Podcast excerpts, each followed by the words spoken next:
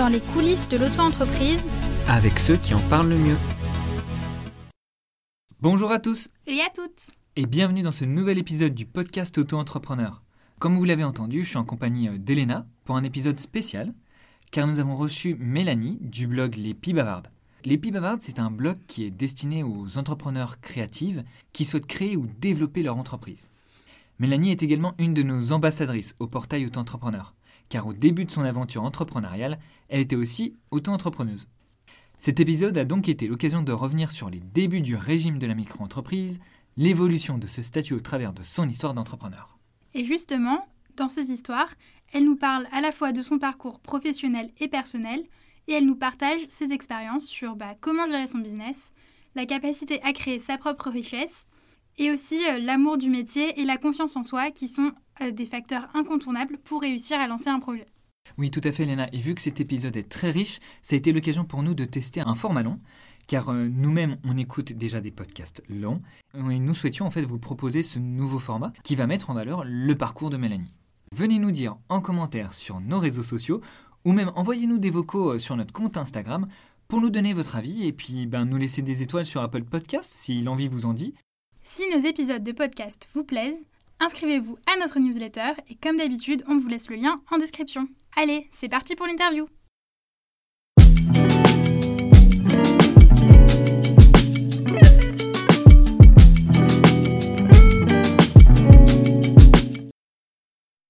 Bonjour tout le monde déjà, bah, je suis ravie aussi de vous retrouver dans, ce podcast.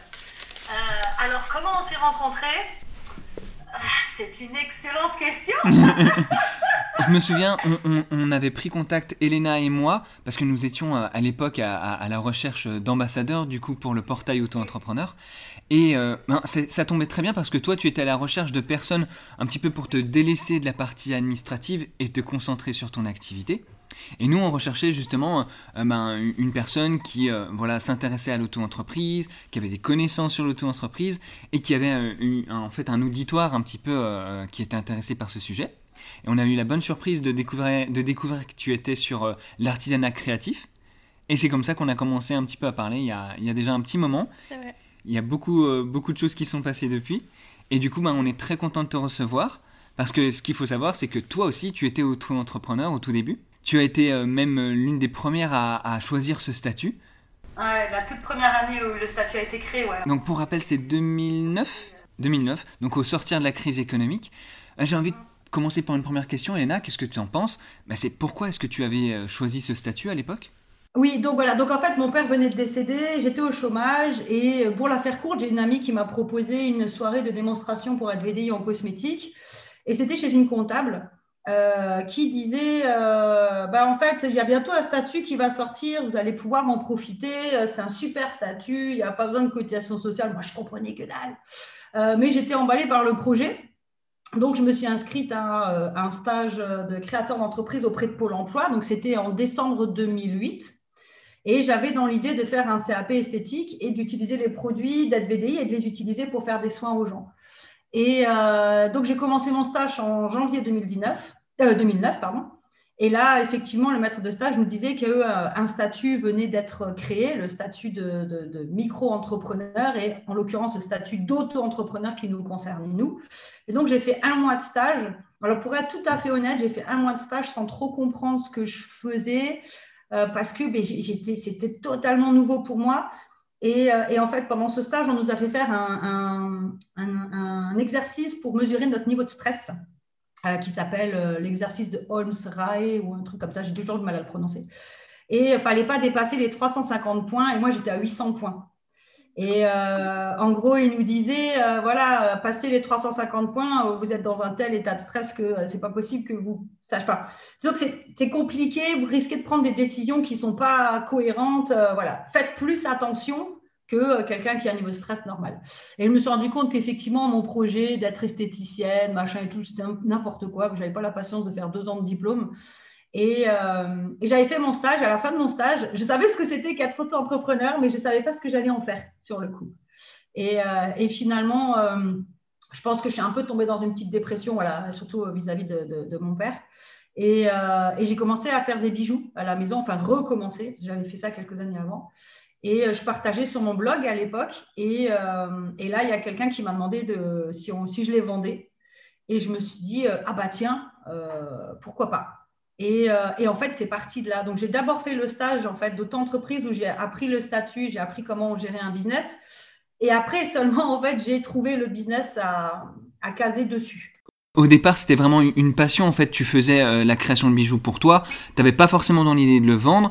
Et c'est quand tu as vu ben, qu'il y avait une demande, en fait, que tu t'es dit, ben, pourquoi pas utiliser le statut euh, pour euh, vendre tes créations? Exactement, parce qu'en fait, j'avais, je bénéficiais avec Pôle Emploi d'un suivi de trois ans en gestion d'entreprise, et, et j'avais pas pris le rendez-vous encore puisque je savais pas ce que j'allais faire. Euh, et, et, c'est vraiment ça, je créais pour me vider la tête, pour penser à autre chose. Et, euh, et c'est vrai que sur le coup, ben, cette personne, elle est vraiment arrivée, euh, je ne sais même pas comment dire ça, en même temps comme un cheveu dans la soupe, et puis en même temps comme une évidence, tu vois, de se dire, ah bah ouais, carrément, ouais. Et, en fait, tout est parti super vite. parce que c'était aux alentours de mai-juin, je m'en souviens, parce que ça allait être mon anniversaire et que j'ai demandé à ma famille ce qu'on appelle du love money, donc de l'argent pour monter ma boîte en fait.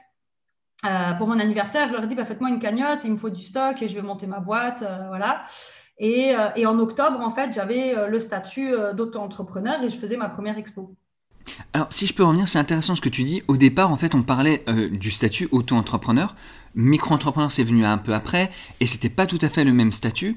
Est-ce que tu peux nous expliquer un petit peu comment ça a évolué du coup depuis 2009 jusqu'à, on va dire, 2018 dans, dans les grandes lignes, pour que les personnes comprennent bien? Parce que souvent on entend dire oui, mais aujourd'hui c'est plus statut auto-entrepreneur, etc. Les gens confondent un petit peu les deux. Comment est-ce qu'on peut clarifier ça? Nous, au début, on nous a expliqué tout de suite, voilà, la micro-entreprise, était euh, un statut juridique, et dans ce statut juridique, il y avait euh, une division en deux. Il y avait euh, la partie, ce qu'il surnommait, il nous disait, c'est un surnom, la partie auto-entrepreneur, qui correspondait au régime ultra simplifié, et la partie micro-entreprise réelle qui correspondait à une entreprise qui, voilà, qui, était au réel en fait, hein, donc qui, déclarait ses charges, etc., euh, etc. Enfin, qui déclarait, je veux dire, ses achats pour pouvoir payer finalement euh, des cotisations sociales que sur son salaire et des impôts sur le bénéfice. après, l'avantage de l'auto-entrepreneur, c'était ben, on n'avait pas d'obligation comptable, donc on n'était pas obligé d'avoir un comptable. Et donc, c'était beaucoup plus intéressant pour se lancer parce que euh, je pense que quand on crée une boîte, il y a beaucoup de responsabilités qui nous tombent un peu sur la figure, pour être poli, euh, qu'on ne s'y attendait pas spécialement et, euh, et, ça fait très peur. Moi, je sais que dans le milieu créatif, c'est beaucoup ça. Toi, on est très, on papillonne beaucoup, on est des créatifs, on est des hypersensibles. il y a vraiment quelque chose qui est plus de l'ordre de, la légèreté et, de l'évanescence que de l'ordre du concret, du, de la matière, du dur, tu vois. Et, créer une boîte, ça nous ramène à cette matière, ça nous ramène à ce concret au niveau administratif et comptable. Et moi, je sais qu'en tout cas, euh, pour les personnes avec qui je travaille, c'est très compliqué euh, de, prendre ce rôle de chef d'entreprise parce que ça implique des responsabilités administratives et comptables.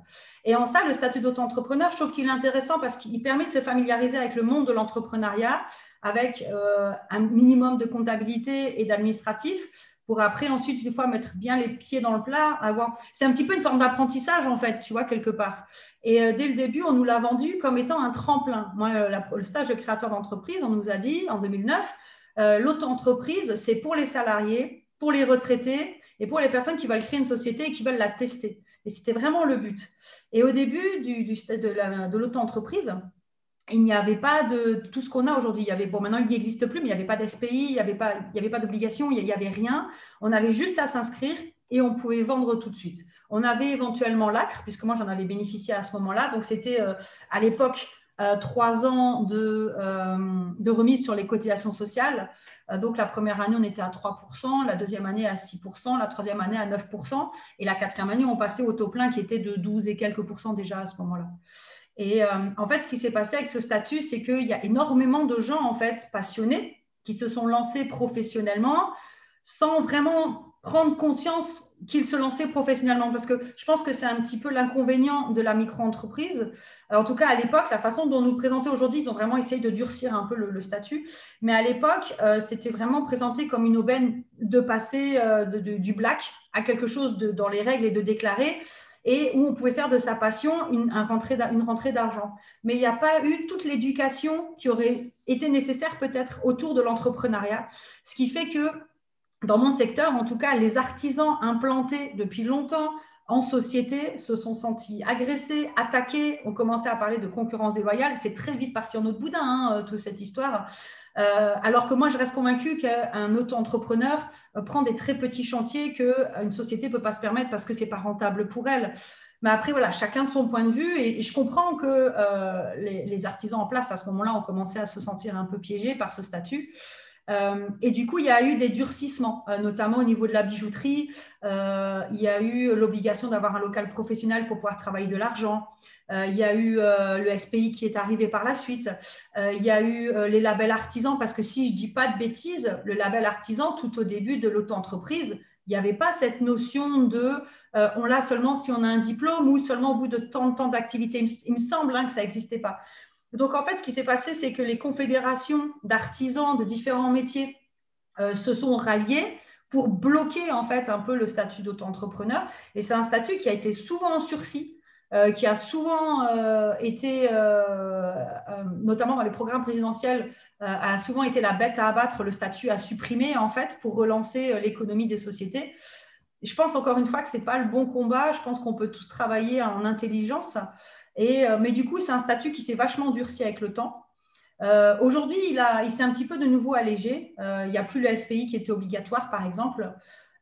mais je pense que c'est important d'éduquer les gens en fait qui se lancent. en tout cas, moi, c'est vraiment le truc que j'essaie de, de, transmettre, c'est de dire bah, c'est une responsabilité en fait de se lancer en micro-entreprise, c'est une responsabilité pour soi, mais c'est une responsabilité pour les autres. On se vend au bon prix pour pas faire de concurrence déloyale, on essaye d'avoir quelque chose de correct qui tient la route pour que ben, en face, les personnes qui proposent des services similaires, ils aient aussi une chance bah, de nous concurrencer. C'est la loi du marché, c'est comme ça, tu vois. Donc, euh, donc voilà, donc au début, c'est vraiment un statut, je pense, qui a manqué ouais, d'éducation, en fait, de formation pour expliquer. Euh, ils ont voulu ça, euh, le, gouvernement à l'époque, il, a vraiment voulu ça pour éviter, le black. C'était vraiment l'idée de base. Hein. C'était arrêter le black.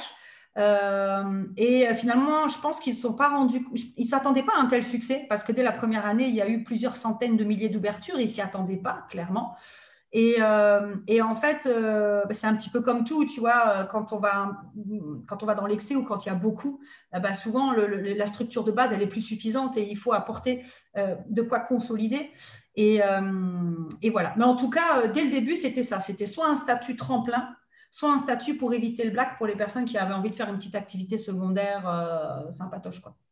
Entendu. Euh, on va peut-être préciser, du coup, tu euh, as créé le blog L'Épi Bavarde. Est-ce que tu peux nous expliquer un petit peu plus ton activité? Alors moi, j'accompagne donc les artisans créatrices, enfin surtout les femmes, donc les artisanes créatrices. Et mon but est de les aider justement à développer l'amour du business dans leur créativité. C'est justement leur apprendre toute cette responsabilité euh, d'être entrepreneur. Et cette responsabilité, elle n'est pas obligée d'être lourde, elle n'est pas obligée d'être handicapante, elle peut être faite dans la joie, en fait.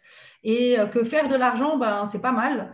Euh, que d'avoir une entreprise, c'est pas mal non plus. Et que le mot business, ben, c'est pas un, truc synonyme de souffrance, de mépris et d'écraser les autres, en fait, tu vois.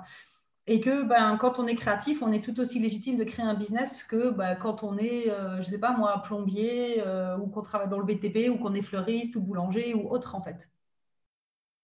Euh, et, toi, en fait, euh, comment est-ce que cette vision-là, comment est-ce que tu l'as, tu l'as acquise En fait, est-ce que c'est, euh, as eu des, des, des, mentors ou est-ce que c'est avec l'expérience ou qu'est-ce qui t'a apporté en fait il, y a eu, il y a eu des deux.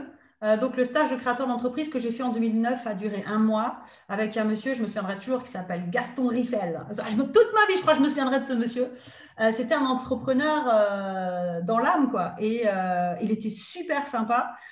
Et euh, il nous avait dit à l'issue du stage, euh, si un jour vous avez des questions ou besoin de quoi que ce soit, vous n'hésitez pas, vous venez me voir en individuel. Et donc, moi, je me souviens que j'étais allée le voir en août 2009 avec mon projet de bijoux. Et j'avais déjà commencé à créer un blog. Je m'étais formée au codage à l'époque pour créer mon propre site, puisqu'à l'époque, WordPress euh, émergeait à peine et, et, on devait tout faire avec plein de lignes de code, plein de, de de zinzin dans tous les sens. C'était très rigolo.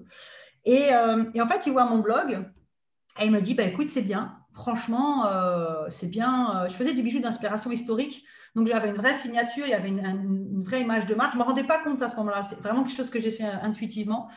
Et il me dit, je me souviendrai toute ma vie, j'étais dans son bureau, il était comme ça, il regardait, il me dit, par contre, il y a un truc qui ne va pas du tout. Il me dit, t'es pris. Moi, j'ai fait les prix de Claire's, de Moa. Enfin, moi, je suis issu d'un milieu pauvre, hein, donc euh, tu penses des bijoux à 20 balles, c'est la teuf du slip, quoi. c'est pas des trucs qu'on s'achetait, hein, euh, clairement. Hein. Euh, et j'avais mis, ouais, mes bijoux à 20 balles, tu vois, un truc comme ça, je crois, 22 balles, moins de 30 euros, je crois. Et il me dit, ça va pas du tout, c'est de l'artisanat, tu peux pas te vendre à ce prix-là, c'est pas possible. Et alors, je saurais pas te dire comment j'ai réagi par la suite. Je sais pas si j'ai tout de suite mis en place quelque chose. Je sais que par la suite, une amie m'a aidé, une amie euh, qui est assistante de direction et comptable, m'a aidé à mettre en place mon tableau de calcul à moi, qu'aujourd'hui je propose à mes clientes en fait, tu vois. Et elle m'a appris, elle m'a dit, mais compte tes charges, compte tes emballages. Ah oui, non, c'était bien plus loin parce que j'avais déjà les emballages.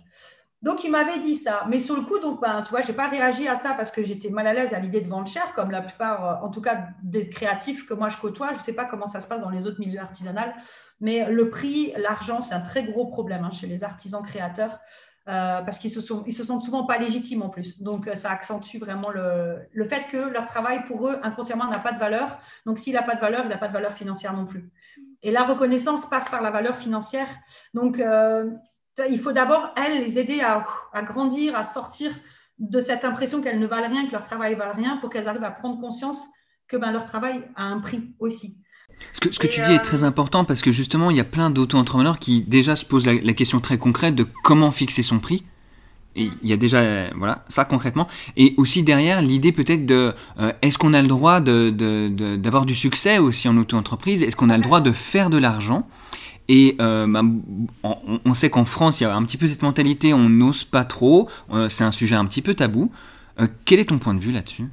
Alors, c'est très intéressant ce que tu dis. Moi, je suis une très grande fan d'histoire et d'archéologie.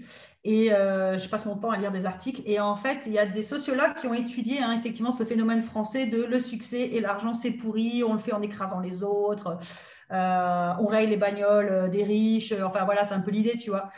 Euh, et en fait, ils expliquaient que c'est un héritage euh, de la Révolution, où en fait, on a accusé euh, la famille royale de tous les maux du peuple, du fait qu'ils crevaient de faim, etc., ce qui n'était très certainement pas faux totalement.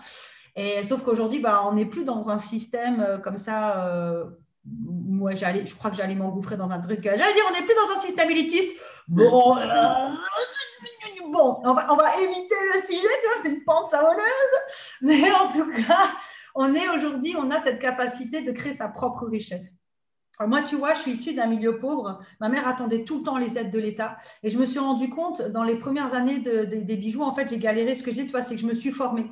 Et donc, il y a M. Riffel qui m'a aidé. Et après, je me suis formée au marketing. Et c'est quand j'ai commencé à avoir du succès que j'ai fermé ma boîte de bijoux. Ça, c'est super important à comprendre parce que ben, je venais d'accoucher. Et bien entendu, l'alibi idéal, je suis tombée enceinte au moment où je commence à avoir du succès. Dans mes croyances, c'est un alibi, mais un alibi doux et merveilleux, hein, il n'y a pas de souci, mais ça reste un alibi qui te ralentit dans ton business quand tu es une femme. Et, euh, et, du coup, quand mon fils est né euh, et que j'ai vu que le projet prenait de l'ampleur, j'ai eu peur et j'ai fermé. Et euh, quand j'ai pris conscience de ça, j'ai créé les bavardes en fait, pour éviter que d'autres personnes fassent les mêmes erreurs que moi. Et en fait, je, je, me suis rendu compte euh, en travaillant avec les bavardes et en accompagnant mes clients, en accompagnant mes clientes, que euh, j'avais au fond de moi hérité de cette croyance que je n'étais pas capable de créer ma richesse et que la richesse venait de l'extérieur, donc d'un emploi salarié, donc d'un soutien financier de l'État. Parce que j'avais grandi dans une famille où on attendait les aides de l'État. C'est tout con, mais on répète des schémas familiaux tous inconsciemment comme ça, puisque on a été éduqué comme ça, donc ça fait partie de nous et on n'imagine pas fonctionner autrement puisque ça fait partie de nous, tu vois. Euh, et, en fait, je me suis rendu compte, quand j'ai eu cette prise de conscience-là, je me suis dit non, je suis capable de créer de la richesse. J'ai des compétences qui me permettent de gagner ma vie sans dépendre d'un patron et en étant libre de faire ce que je veux. Et je reste convaincue que euh, c'est la plus belle expérience d'une vie. Après, chacun a le droit de prendre la place qu'il a envie. Il y en a qui ont envie de rester salarié, il y en a qui ont envie d'être entrepreneur. Il n'y a pas de bon ou de mauvais choix, en fait. Chacun fait ce qui lui semble juste. Euh, mais pour moi, ce n'est pas mal d'être entrepreneur parce qu'être entrepreneur, ça nourrit l'économie locale, ça fait grandir personnellement et j'ai envie de dire, ça nous permet de jouir d'une forme de liberté qu'on n'a nulle part ailleurs. Alors oui, on paye des taxes, etc. Mais moi, j'aime bien dire que bah, c'est le prix de la liberté, quelque part. Tu vois, il y a un moment, on ne peut pas avoir le beurre, l'argent du beurre, la crémière, le potier qui a fait les pots de la crémière et puis euh, et, tout ce qui se passe derrière. Donc, euh, faire de l'argent avec ses compétences, c'est pas un mal parce que ce qu'on fait quand on, quand on est entrepreneur et qu'on vend ses services, c'est qu'on crée des liens avec les gens. Ça, c'est quelque chose que j'ai compris il y a quelques jours. Quand moi, je vends un produit, je ne vends pas juste un produit, je crée un lien avec quelqu'un. Et pour moi, ce lien, il est très important parce qu'il permet de nourrir le projet d'une personne. Et quand on est auto-entrepreneur, quel que soit le métier qu'on fait, on apporte quelque chose au monde. On participe au changement du monde sans prétention aucune. Tu vois, parfois, bah, ça peut être parce qu'on est un bon boulanger, on voit un bon croissant le matin à quelqu'un, on commence une super journée parce qu'on a mangé un truc qui est délicieux et pas un truc dégueulasse, industriel. Tu vois, c'est tout con, mais je reste convaincue qu'on apporte du bonheur aux gens au quotidien en vendant nos services. Et moi, j'aime dire mes clientes qu'elles sont distributrices de bonheur. Et c'est exactement ça, parce que on pourrait se dire, ouais, mais des bijoux, des vêtements, c'est superflu. Non, parce que ça permet à des personnes d'oser s'exprimer. Ça permet à des personnes de se sentir bien dans leur peau. Ça permet à des personnes d'avoir des choses sur elles ou d'utiliser des objets comme du zéro déchet qui correspondent à leur valeur écologique. Et plus on se rapproche de cette meilleure version de soi-même qu'on a envie d'être, plus on nourrit son estime de soi, plus on se sent bien. Donc, on apporte vraiment quelque chose aux gens, tu vois, j'en suis convaincue. Euh, encore tout à l'heure, mon assistante me montrait euh, dans euh, le magazine Artisan de la Chambre des métiers qu'elle a reçu un monsieur qui disait il n'y a pas de technique de vente parce que l'artisan, il est dans le cœur, il est dans l'amour et il partage sa passion avec l'amour et le cœur. C'est exactement ça, en fait. C'est exactement ça. Et, voilà, je ne peux pas dire plus, mais euh, moi je trouve que c'est beau les gens qui entreprennent. J'adore soutenir les gens qui entreprennent parce que c'est un projet de vie merveilleux. Et en plus, c'est une façon de se dévoiler au monde et d'apporter nos compétences à nous au monde, euh, chacun dans la capacité de ce qu'il peut offrir. Euh, et, et, je pense que c'est ça qui est à retenir en fait dans l'entrepreneuriat, plus qu'autre chose. Aujourd'hui, oui, on gagne de l'argent en vendant nos services parce que bah, Aujourd'hui, en 2021, c'est comme ça que se font les choses. Avant, on troquait des bœufs, des haricots. Euh, ben aujourd'hui, va te balader, euh, va payer un consultant avec des bœufs. Non, dans notre société aujourd'hui, c'est plus possible. Donc, c'est de l'argent. Ça reste du troc, mais avec de l'argent, tu vois. Mais euh, dans le fond, c'est la même chose. Mais donc, tu, parles un petit peu du, caractère aussi transcendant du travail, que on n'est pas obligé d'être en souffrance. Après, l'avantage du statut, c'est qu'on peut cumuler, on peut être quand même salarié si au départ il y, a cette peur dont tu parlais tout à l'heure de, se lancer, d'oser se lancer, de vivre de sa passion. Donc on peut commencer euh, salarié et auto-entrepreneur, cumuler les deux en même temps. Et si on sent que ça prend, si on a vraiment envie de se dédier à son auto-entreprise, à ce qu'on crée, euh, du coup, oser finalement, si je comprends bien. Complètement. Après, pour être tout à fait honnête, euh, je ne sais pas si ça va piquer un peu aux personnes qui écoutent ce que je dis, et auquel cas je vous demande pardon. Euh, c'est que euh, toutes les clientes que j'ai qui ont monté un projet en étant salariées, ça a été très, très, très compliqué. Et elles ont vite compris qu'elles devaient laisser tomber leur boulot alimentaire pour se lancer. J'entends que, ben, alors moi, j'allais pas leur dire oui, fais-le, parce que c'est leur choix, c'est leur responsabilité, c'est pas à moi de décider pour elles. Je suis pas du genre à dire ouais, plaque tout et lance-toi parce que chacun a des résistances, chacun a des peurs, encore une fois, qui dépendent de l'éducation qu'on a eue. Si on a des parents qui nous ont dit qu'il euh, faut euh, travailler dur dans la vie pour y arriver, bah, c'est quelqu'un qui va se saboter, se mettre dans les bâtons dans les roues tout seul pour prouver que ah oui, j'en ai chié, je mérite mon salaire, ouais, tu vois. Et à côté de ça, si on a quelqu'un à qui on a appris que l'argent est facile et qu'il suffit de se lancer, ben, cette personne, elle le fera finger in the nose parce que l'émotionnel est en grande partie responsable du succès. Donc chacun fait comme il peut. Encore une fois, il n'y a pas de, bon ou de, bonne ou de mauvaise façon de faire. Il y a la façon qui nous est juste à l'instant T. Ce qui est certain, c'est qu'être salarié et développer une entreprise à côté, c'est très compliqué parce qu'une entreprise, c'est comme un bébé. Ça demande du temps, ça demande de l'énergie. Et que euh, ben, si on est employé euh, à 35 heures à côté, c'est compliqué.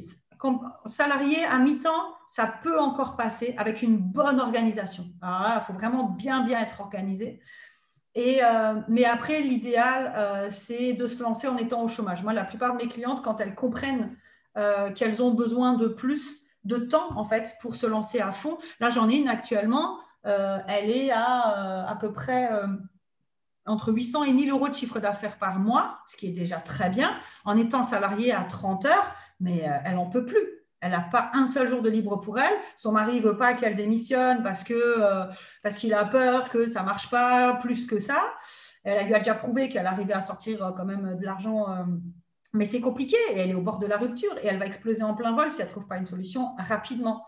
Donc, donc oui, on peut se lancer en micro-entreprise, c'est l'avantage en étant salarié. Mais je pense que c'est important de comprendre que à partir du moment où on fait cette démarche, c'est dans le but alors, soit si vraiment on veut faire que du mi-temps, mi-temps, c'est-à-dire mi-temps salarié, mi-temps et qu'on ne veut pas s'investir plus que ça dans l'entreprise et que ça reste un complément. Ça, il n'y a pas de souci. Euh, on, a parfaitement le droit de faire ça. Tu vois, encore une fois, pas de bon ou de mauvais choix. On fait ce qui nous semble juste.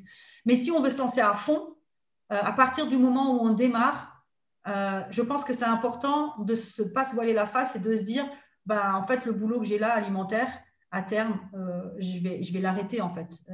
Et, et, trouver peut-être déjà, enfin, essayer de peut-être même en amont déjà essayer de voir comment ça se passe pour des ruptures conventionnelles, ce genre de choses. Bon, aujourd'hui, tu sais, le, pour l'emploi, ils ont développé une allocation chômage spécifique et spéciale quand on veut créer une entreprise. C'est que six mois, six mois, je trouve c'est quand même court, tu vois, pour se lancer, pour tester le marché et éventuellement modifier euh, un petit peu son offre pour euh, si, si, ça ne marche pas des masses. Euh, mais, mais voilà, à terme, clairement, quand on se lance, il ne faut pas se voiler la face et se dire que c'est pour lâcher son taf alimentaire à côté.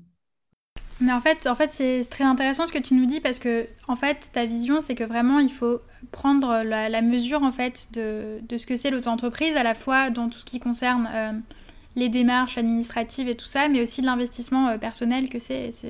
C'est intéressant parce que c'est justement euh, l'invitée précédente qu'on avait dans le, dans le podcast, justement, elle nous racontait qu'elle avait pu avoir une rupture conventionnelle en fait.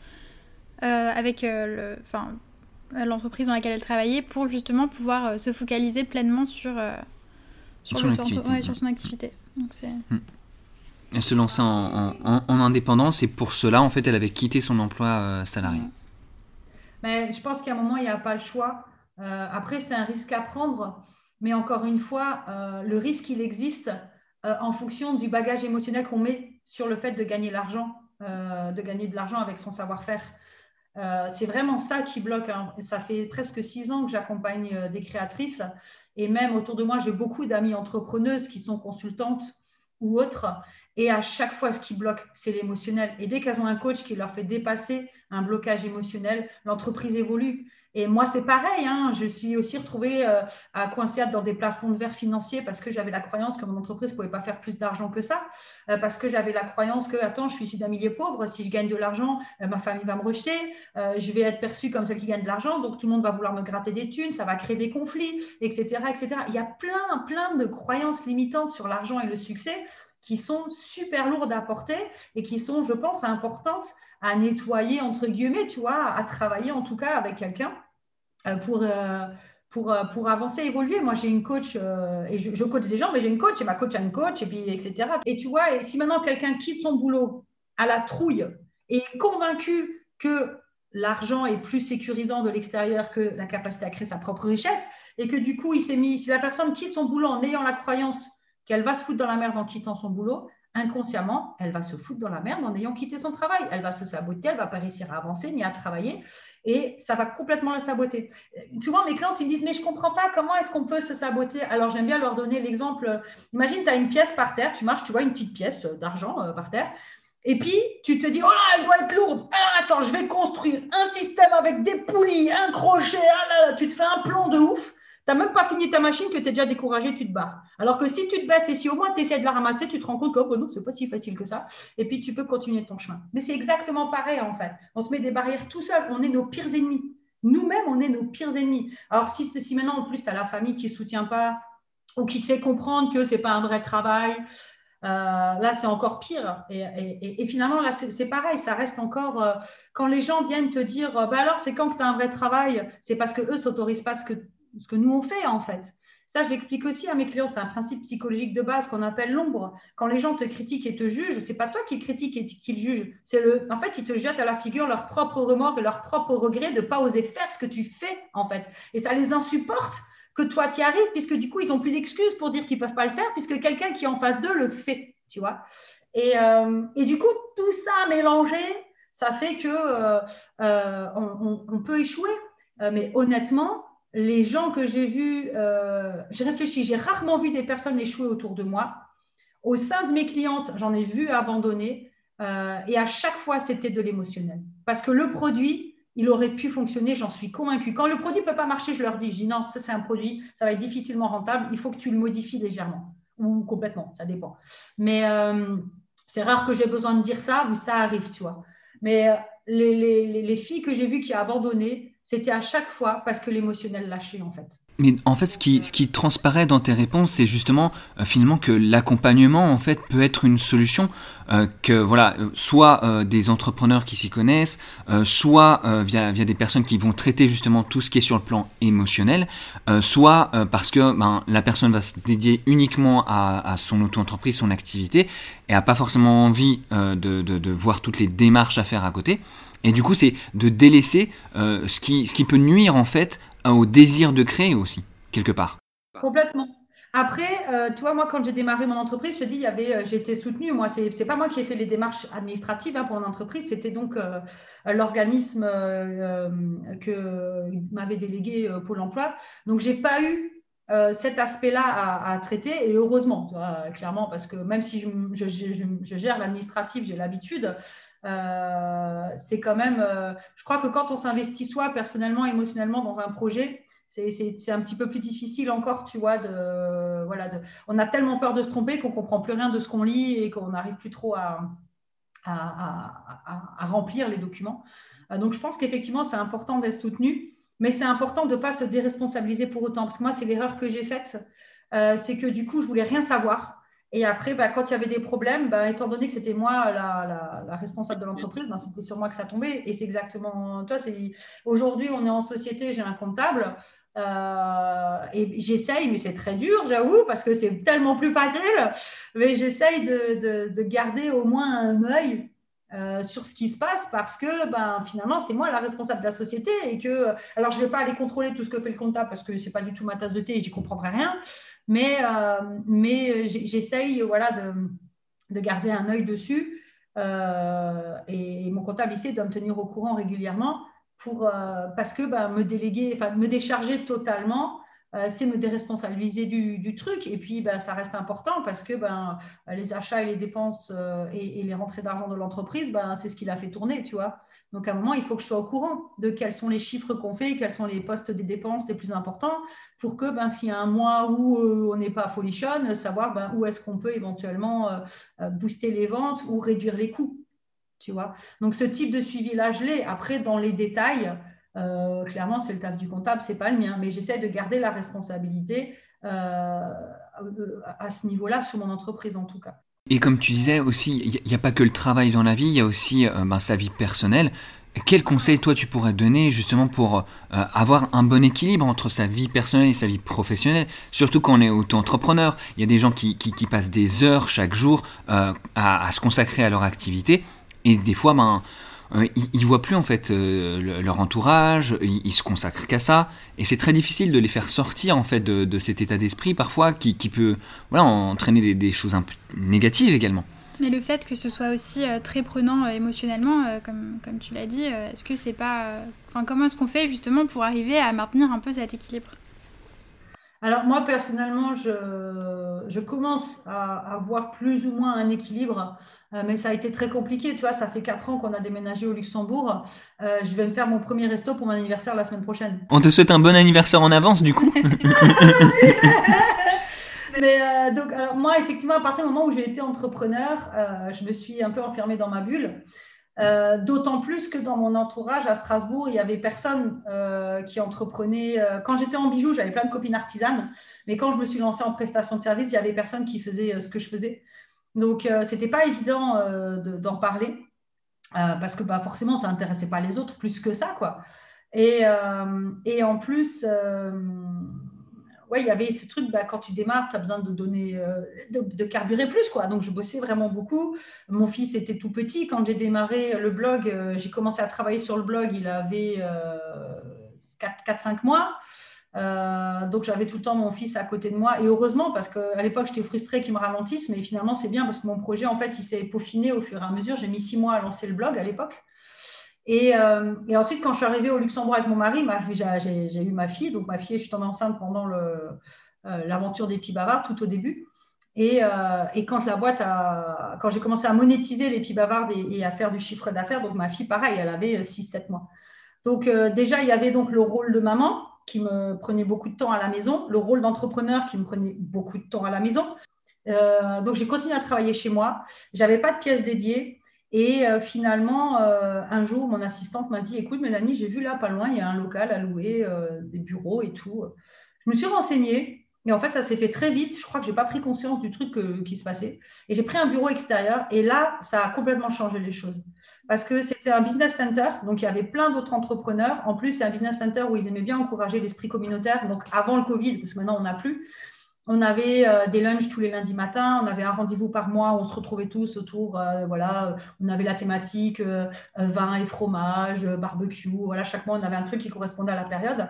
Et ça m'a fait vachement du bien de voir d'autres gens, de sortir de chez moi et euh, parce qu'en plus, bah, mon mari travaille avec moi, donc on était tout le temps l'un sur l'autre. Enfin voilà, on est passé de Strasbourg où on était très indépendants l'un de l'autre à Luxembourg où on reste toute la journée l'un sur l'autre. Oh, bah, même niveau couple, euh, c'est parti à volo plusieurs fois et puis ça a parti, on a failli se séparer, tu vois. Donc, euh, je reste aujourd'hui convaincue. On a déménagé, on n'est plus dans le business center, on est dans un, bureau maison.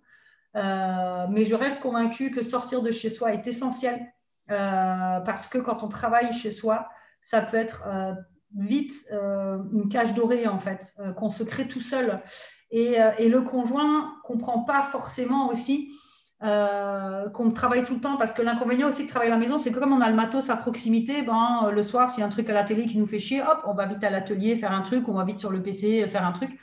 Ce qui fait qu'on n'a plus de vie de couple, on n'a plus de vie personnelle euh, et, et, on craque. Donc moi, ma coach à moi m'a appris à me faire passer en priorité et à ne pas faire passer mes clientes en priorité. C'est ce que je faisais avant, le travail passait avant tout. Aujourd'hui, euh, ben, si je vais pas bien, je m'autorise à rester à la maison sans culpabiliser, enfin presque presque, ça dépend. Euh, et elle m'a aussi appris à savoir prendre du temps pour moi. En fait, elle m'a permis de déconstruire la croyance que travailler, c'était me faire du bien, puisque ça me passionne. Mais en fait, non, ce n'est pas du tout le cas, parce que euh, je me mets beaucoup de pression au travail, euh, parce que pour moi, c'est important que mes clientes, euh, bah, de leur donner le meilleur. Et, forcément, ben, il y a des moments où, ben, où je craque, hein, comme tout le monde. Hein. Il y a une période de l'année, toujours en général, janvier, février, c'est par là où j'ai une baisse de régime, ça ne va pas. Donc voilà. Et donc, avant le Covid, parce que maintenant c'est compliqué, mais avant le Covid, je sais qu'avec une amie entrepreneuse, on allait se faire un spa toutes les six semaines. C'était euh, notre, notre rendez-vous à nous. Et on se disait, on se fixait des paliers financiers. Et on disait, bah voilà, quand on a passé tel palier financier, bah on se fait un massage en plus. Hop là, allez. Et des trucs comme ça, en fait, on se mettait des carottes, euh, c'était rigolo. Et euh, bah là, avec le Covid, c'est un peu tombé à l'eau. Donc là, il, a réouvert notre spa qu'on kiffe, là. Donc je pense qu'on va s'en refaire un bientôt. mais, mais voilà, donc je pense qu'effectivement, l'équilibre est précaire tant qu'on est à la maison. Moi, j'ai des amis artisanes qui se sont regroupées qui ont loué un appartement ou un espace avec euh, une vitrine, mais c'est souvent des appartements où chacun a une pièce et elles travaillent ensemble. Et euh, ça leur revient parfois à 100, 200 euros par mois, pas plus. Et, euh, et, ça reste gérable pour démarrer. Il y a des espaces de coworking. J'ai aussi des créatrices qui se sont installées dans des bureaux de graphistes ou de photographes aussi. mais voilà, pour moi, l'équilibre, il passe par le fait de travailler à l'extérieur, et du coup, donc tu parles beaucoup de, donc, de tes clientes, de ta relation avec tes clientes. Comment est-ce que tu décrirais vraiment euh, donc, tes interactions avec, avec ta communauté Et euh, en fait, euh, on a déjà vu sur les réseaux sociaux, donc tu as vraiment des prises de parole très spontanées, très naturelles. Est-ce que est-ce que c'est ça que tu essayes de, de véhiculer? Moi, je suis quelqu'un qui ne sait pas anticiper les choses. Je ne sais pas euh, imaginer euh, quelque chose de fini. Je ne sais pas imaginer un projet dans sa globalité et je ne sais pas anticiper. Quand je fais un bijou, je mets tout mon matos sur la table et j'avance au fur et à mesure. Quand je fais une formation, j'écris du contenu et après je le mets en forme et je comprends où je vais en fait. Je ne sais pas le faire avant. Donc en fait, avec mes clientes, au début, c'était vraiment ça. Je me disais, je vais aider des copines. Euh, et j'ai commencé en aidant des copines d'ailleurs, tu vois. Et après, il y a eu le blog, où là, euh, parce que je voulais donner une, plus grande dimension à ce que je pouvais partager pour aider le plus de monde possible. Et en fait, c'est l'été dernier euh, que je me suis rendu compte que en fait, ce que j'avais créé était vachement sérieux, en fait, qu'il y avait une salariée, qu'il y avait, on est beaucoup de collaboratrices. Voilà, on est une équipe de 4-5 personnes constamment. Et l'année dernière, je me suis, j'ai, ouais, ça, m'a sauté à la figure. Bah, en fait, c'est vachement sérieux ce que j'ai créé. Ben, c'est à ce moment-là, d'ailleurs, justement, que j'ai cherché à avoir quelqu'un qui s'occupe de l'administratif parce que je me suis dit, euh, bon, euh, là, euh, il, faut, avoir des, partenaires qui, qui, viennent soutenir, en fait, le discours qu'on tient. euh, qui viennent. Euh, en fait, à ce moment-là, j'ai eu peur et j'ai eu besoin un petit peu de, euh, de gens qui me disent Oui, en fait, c'est bien ce que tu fais. ça va, tu es bien, tu es bien, t'inquiète pas, tout va bien. et je me suis dit Bon, l'administratif, je vais peut-être plutôt travailler avec quelqu'un dont c'est le métier parce que même si je m'y connais, c'est pas le mien, ça change tout le temps. c'est très compliqué d'être à jour administrativement, tu vois, en France. Et, c'est comme ça que je suis allée vers vous, parce qu'effectivement, vous aviez cette réputation, euh, euh, en tout cas moi de ce que j'avais observé, toi, de, guider, les gens, de les accompagner administrativement. Et, je trouvais ça très intéressant. Donc en fait, c'est que l'année dernière que je me suis rendu compte que c'était sérieux. Euh, parce que pour moi, mais je partage avec des copines en fait. Et, aujourd'hui, je partage avec des copines un projet sérieux. Mais ça reste quand même. moi, je considère mes clientes. Enfin, j'ai été à leur place en fait. Donc, euh, ça pourrait sembler abusé de dire ça, mais c'est presque des sœurs de cœur. Je veux dire, leurs galères, je les ai connues et j'ai qu'une envie, c'est de leur proposer un raccourci vers le succès. Parce que euh, moi, mes cinq ans en créatrice de bijoux m'ont apporté énormément. Ça m'a permis de, découvrir qui j'étais vraiment, qu'est-ce que j'aimais vraiment faire, quelles étaient mes capacités. Euh, et, et, ça a été la meilleure école du monde, en fait. C'est pour ça que je suis autant à fond sur l'entrepreneuriat et que quand quelqu'un me dit veut se lancer, mais euh, des fois, je vais même trop loin et je fais peur aux gens en disant Tu pourrais faire ça, ça, ça, ça. Avec le temps, j'ai appris qu'il faut montrer l'arbre qui cache la forêt. Donc, j'essaye un peu de. Mais l'idée, c'est euh, oui, effectivement, moi, avec mes clients, je leur parle comme, comme si je parlais à une amie et je ne me pose même pas la question, en fait. C'est. Je, pour moi, la spontanéité et l'authenticité sont des choses ultra importantes, en fait. Je, je supporte pas les gens faux, je supporte pas de porter des voiles ou de me voiler la face moi-même. Alors, euh, il y a des fois, quand je travaille sur moi, je me rends compte que je me voile la face sur un sujet depuis longtemps, mais je n'en avais pas conscience avant, tu vois. Et, euh, et, je pense que, enfin, on me dit souvent que c'est ce qui plaît, mais c'est pas volontaire. Euh, le but, c'est de jouer carte sur table et de dire, ben ouais, tu vas peut-être un peu en chier parce que ben, c'est quand même un projet important. Euh, mais moi, je suis là pour donner les outils pour te faciliter la tâche le plus possible. Et, euh, euh, et, voilà, et, je ne me sens pas au-dessus de mes clientes. Pour moi, elles sont mon égale. Donc, donc je leur parle comme si, ouais, comme, comme si elles étaient à côté de moi, en fait. Tu, tu parlais de, de, de, ton succès, justement, ton auto-entreprise a été un succès. Aujourd'hui, tu te retrouves au Luxembourg, tu as changé de statut juridique. Euh, est-ce que tu peux nous expliquer également ben, comment un petit peu tu, tu as géré euh, le succès de cette auto-entreprise, le passage euh, à un autre statut? Comment est-ce que tu as fait pour gérer tout ça? En une expression, j'ai fait l'autruche. J'étais auto-entrepreneur en France, donc j'ai arrêté les bijoux et j'ai lancé le blog et j'ai continué euh, le blog sous statut d'auto-entrepreneur. Et j'ai euh, monétisé le blog euh, finalement assez rapidement, mais de façon sporadique, parce que les gens me demandaient en fait des conseils, mais je n'avais pas de véritable stratégie. Et en fait, quand on est parti au Luxembourg, j'ai lancé un abonnement euh, où envoyé à mes clientes un dossier par mois sur une thématique précise. Euh, et c'était 16 euh, euros par mois. Aujourd'hui, je me rends compte à quel point c'était pas assez, mais voilà, à l'époque, je démarrais, donc comme tout le monde, hein, je fais des erreurs. Et mon but, c'était d'avoir au moins 100 personnes pour avoir 1600 euros par mois. Pour moi, ça me semblait énorme, tu vois, 1600 euros par mois. Et en fait, dès le premier mois, j'ai eu les 100 abonnés. Donc, je suis partie au Luxembourg. Et au Luxembourg, donc j'ai d'abord, euh, d'abord j'ai gardé la société en France, donc euh, je déclarais le chiffre d'affaires en France, mais je l'encaissais au Luxembourg. Donc ça pouvait, on m'avait dit, ça peut être temporaire, mais euh, donc c'était en octobre 2016 qu'on est arrivé au Luxembourg, et en juin 2017, donc j'ai créé une structure d'indépendant au Luxembourg. Et là, tu te rends compte que le statut d'auto-entrepreneur en France, il est vachement avantageux parce qu'au Luxembourg, ça n'existe pas. Euh, et que bah, quand tu crées une société en indépendant, donc c'est le, premier niveau entre guillemets, euh, tu payes tout de suite des cotisations sociales et c'est des cotisations sociales que tu payes sur la fourchette du SMIC. Et le SMIC au Luxembourg, il est de 2000 euros. Oula. Oui, oui, ah, oui. Euh, ah Du coup, dès le début, je me suis retrouvée avec 600 balles de cotisations sociales à payer minimum. 666 euros, très exactement. Ça m'a bien fait rigoler sur le coup. Et heureusement, la société, en étant au Luxembourg, le chiffre d'affaires avait grossi, grossi, grossi. Euh, et j'étais arrivée à, euh, au mois de juin, j'étais à 4, 4, 000, de chiffre d'affaires mensuel euh, avec mon abonnement. D'ailleurs, là aussi, je m'étais posé la question comment ça se fait qu'en France, je n'arrivais pas à vendre et qu'au Luxembourg, ben, le chiffre d'affaires a explosé. Et encore une fois, il y avait ce rapport à l'argent. Comme en France, j'étais confrontée à mon environnement qui n'avait pas beaucoup d'argent, j'étais gênée d'en gagner et j'osais pas. Et au Luxembourg, finalement, le succès et l'argent sont quelque chose de très bien vu. Donc, je n'ai pas ressenti cette pression que je m'imaginais moi-même. Hein. clairement, hein, les gens m'ont jamais dit t'es nul si tu gagnes de l'argent. Je me suis fait cette image toute seule. mais du coup, je me suis libérée de ça et, bah, mon chiffre d'affaires, il a été, il, a très vite grimpé. Donc en fait, j'ai eu le statut d'indépendant pendant trois, quatre mois. Parce qu'en fait, au mois de septembre, j'étais arrivée à. Euh, ouais, j'avais fait. J'étais montée à 5 000 mensuels, à peu près 5-6 000 par mois. Et euh, j'étais allée voir la Chambre de commerce du Luxembourg, je ne sais même plus pourquoi. Et ils m'ont dit, euh, par contre, avec les chiffres que vous avez là, vous allez vous faire laminer par les impôts. Alors j'aime bien les gens qui me disent le Luxembourg, c'est un paradis fiscal. À un moment, il faut qu'on m'explique, parce que non. Ou alors, il faut être milliardaire. Mais, ce n'est pas le cas. Donc, on m'a dit là, les impôts, euh, en fait, vous allez être imposé sur l'ensemble de votre chiffre d'affaires, puisque vous êtes indépendant. Ça, c'est un peu le même système qu'en France. Donc là, il faut que vous créez une société. Et, euh, et du coup, ben, en fait, j'ai téléphoné à ce qu'on appelle ici un fiduciaire, donc c'est un comptable. Et le comptable a fait les papiers. Euh, donc, bien entendu, il s'est rendu compte que j'avais une gestion absolument abominable hein, de mon entreprise, puisque moi, j'avais l'habitude de l'auto-entrepreneur, donc euh, oh, voilà, tranquille, hein, pas de problème, tout va bien. Euh, donc, il a mis en octobre, on a déclaré, la... non, on avait rendez-vous en octobre avec le fiduciaire. il a mis quatre mois à reprendre toute ma comptabilité.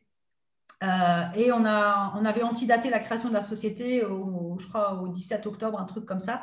Mais concrètement, euh, on, y était au mois de mars seulement, quasiment. Donc, ouais, même cinq mois, il a mis, tu vois. Euh, et en fait, sur le coup, je m'en suis pas rendu compte. Mais à ce moment-là, j'avais une coach.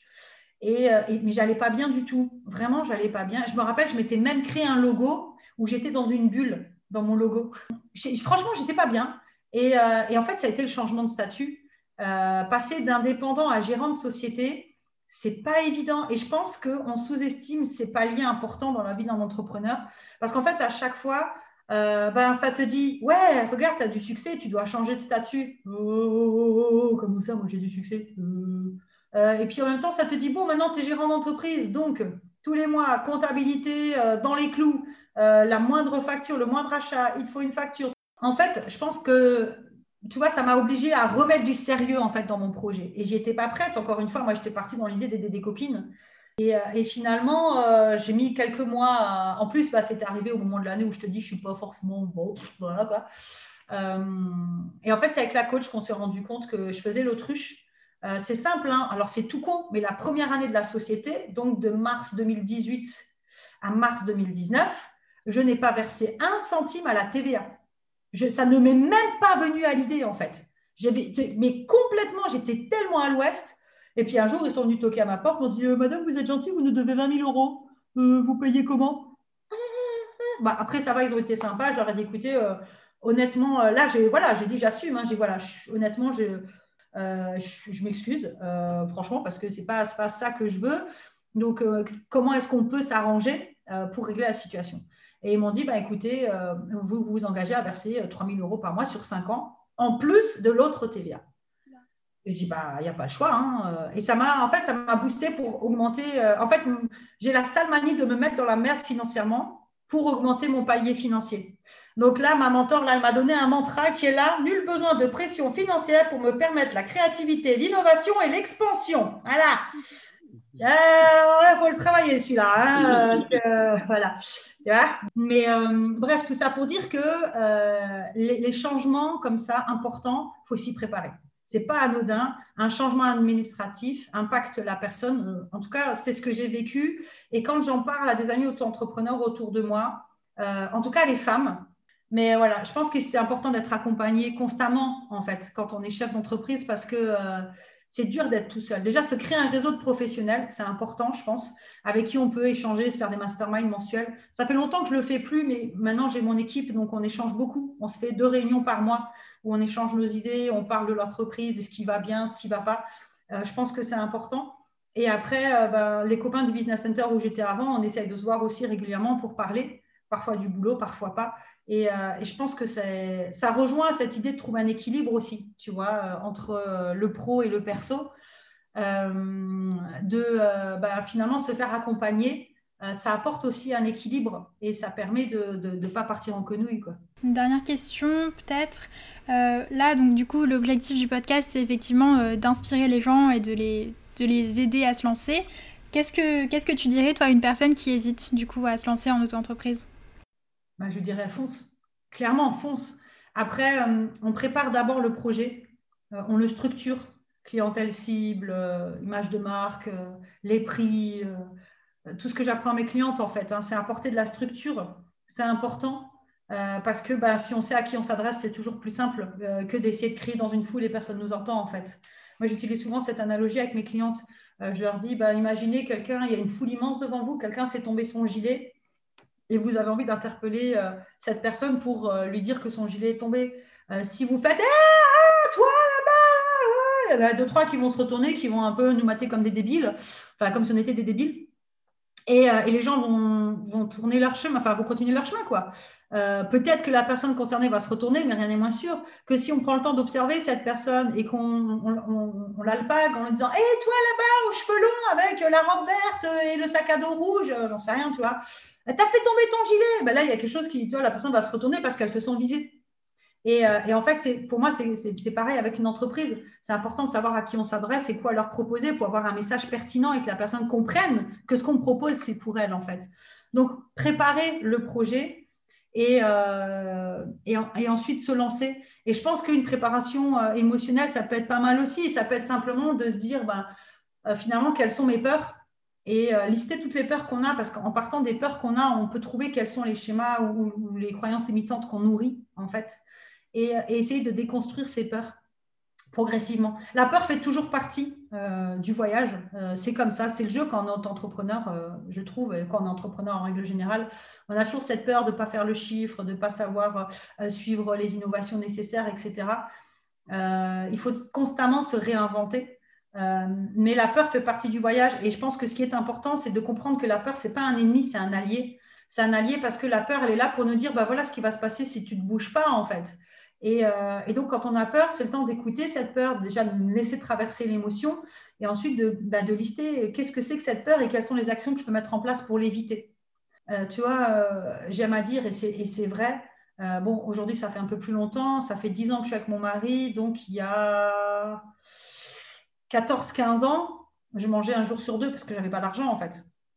Euh, parce que euh, j'étais salarié, que je gagnais pas assez, que bah, j'étais dans la merde financièrement. J'avais 12 000 euros de dette à 24 ans. Euh, je suis partie de rien, j'avais une famille pauvre.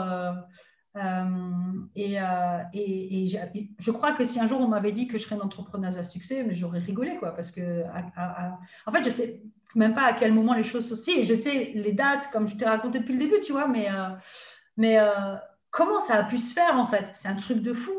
Et euh, ça m'a révélé à moi-même, je suis plus du tout la même personne. Et, euh, et, en bien en fait. et, enfin, j'ai une estime de moi assez basse et je me rends compte que je sais aider des gens, je sais accompagner des gens, je sais euh, tous les jours, je reçois des mails de, de, de, PI qui me disent Putain, merci, grâce à toi, j'ai réussi. Alors j'aime bien leur répondre Non, c'est d'abord grâce à toi parce que tu t'es ouverte à ce changement, tu es venue vers moi pour évoluer. Donc c'est d'abord grâce à toi. Moi, j'ai juste été l'étincelle. Toi, tu as nourri le feu sacré en fait. Mais euh, tous les jours, je reçois ces messages et, euh, et je suis très émue en le disant parce que ah, ça fait un bien fou en fait. C'est ce que je disais au début si on apporte quelque chose à ce monde. Et, et, et, je pense sans, prétention aucune, je pense que les entrepreneurs d'aujourd'hui créent le monde de demain, en fait. Et on est euh, à un moment dans notre société où on a besoin de transformer les choses. On a besoin d'avoir des entrepreneurs euh, innovants qui apportent de la fraîcheur, qui apportent des réponses à des questions de société qui sont hyper importantes. Euh, moi, personnellement, j'ai choisi euh, d'accompagner euh, l'entrepreneuriat local et les artisans, parce que je reste convaincue que la meilleure économie est l'économie locale, en fait. Et, et parce que c'est des nénettes qui sont géniales, en fait, qui, qui transforment leur vie. et enfin voilà, je, je, trouve ça énorme. Donc allez-y en fait, vous avez tout à gagner et j'ai envie de dire, même si vous échouez, finalement, c'est pas grave parce que ça va juste vous apprendre euh, que bah, cette façon-là de faire n'était pas la bonne et vous pouvez recommencer en ayant une base euh, un peu plus solide. Euh, s'il y a quelque chose que j'ai compris avec le temps, c'est que ce n'est pas la peur d'échouer qui paralyse les entrepreneurs, c'est la peur de réussir. Parce que la peur d'échouer, en fait, c'est rester dans le non-choix, c'est rester dans la même vie qu'on avait avant. ça implique très peu de changement, l'échec, en fait. On se fait peut-être un petit peu taquiner par la famille, par le conjoint, on a son amour-propre qui est blessé, mais concrètement, ça ne change pas grand-chose. Alors que le succès, ça te bouleverse une vie Tu quittes ton emploi salarial, tu as ton salaire, euh, tu, peux voir, tu peux vivre la vie de tes rêves. Et c'est assez incroyable de se rendre compte que les gens sont effrayés à l'idée d'être heureux et d'avoir la vie de leurs rêves, en fait. Ça leur fait super flipper parce qu'on est dans une société où on nous apprend tout le temps que ben faut en chier. Mais en fait, c'est pas vrai. On peut y arriver facilement. Et toi, moi, mes clientes, le premier mantra que je leur demande à faire tous les jours, pendant 21 jours pour travailler le cerveau et voir 90 à 100 jours si elles sont bien bloquées là-dessus, c'est je m'offre l'argent facile. Je m'offre l'argent et le succès facile, parfois. Et ça, ça pique, ça fait mal. Parce que l'argent facile, sous c'est très mal connoté. Mais parce qu'on est dans une société où on nous apprend que pour gagner de l'argent, il faut en chier. Alors que non, je m'offre l'argent et le succès facile. J'y ai droit, je le mérite. Comme tout le monde, en fait. Euh, et, voilà, bref, je suis encore partie dans des digressions. Mais euh, voilà, les gens qui se lancent, lancez-vous. C'est la plus belle expérience de toute votre vie. Et quoi qu'il arrive, que vous réussissiez ou non, en fait, rien n'arrive par hasard et ça, vous, ça sera toujours un tremplin vers autre chose qui va vous amener vers votre, euh, j'ai envie de dire, votre mission de vie, ce que vous avez vraiment envie d'accomplir. Moi, les bijoux, en soi, c'est un échec, hein, puisque j'ai arrêté, mais ça m'a amené aux pieds bavardes. Et, et si j'avais pas eu cet échec-là, j'aurais pas eu les pieds Euh, et, pareil, j'avais envie de faire une autre marque de bijoux.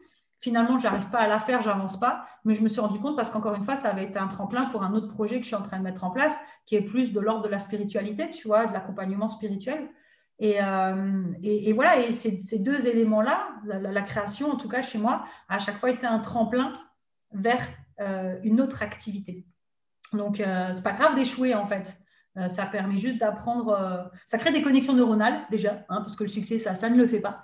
Euh, ça permet de, réfléchir davantage et de se lancer en faisant moins d'erreurs, enfin de se relancer en faisant moins d'erreurs. Voilà. Eh bien écoute, je crois que c'est très, un très beau mot de la fin hein, pour conclure ce podcast.